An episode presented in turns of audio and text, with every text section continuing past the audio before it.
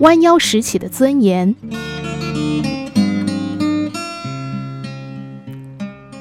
一位挪威青年漂洋过海到法国，要报考著名的巴黎音乐学院。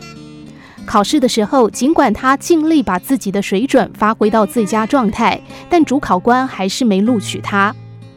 身无分文的青年来到学院外不远处一条繁华的街道，在树下拉起了手中的琴。他拉了一曲又一曲，吸引无数的人驻足聆听。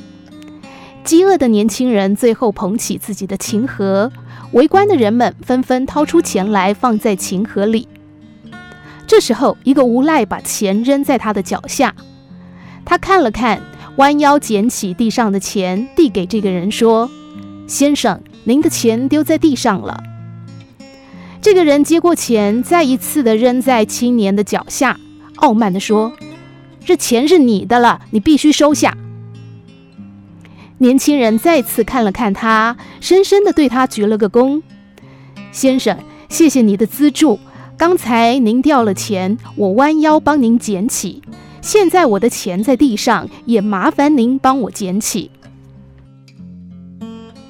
这个男子被青年出乎意料的举动震撼住了，最后捡起地上的钱，放入他的琴盒中，然后快速离开。围观的人群里有一双眼睛一直默默关注着青年，他就是刚才的那位主考官。最后，他把青年带回学院，录取了他。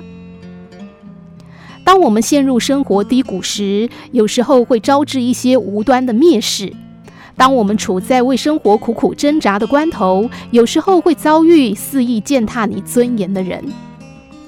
针锋相对的反抗是我们的本能。但往往会让那些缺德者更加变本加厉，不如以理智去应对，以一种宽容的心态展示并且维护我们的尊严。那时候你会发现，任何邪恶在正义面前都将无法站稳脚跟。有时候弯下的是腰，但捡起来的却是你无价的尊严。弯下腰才是成熟，放下身段才是高手。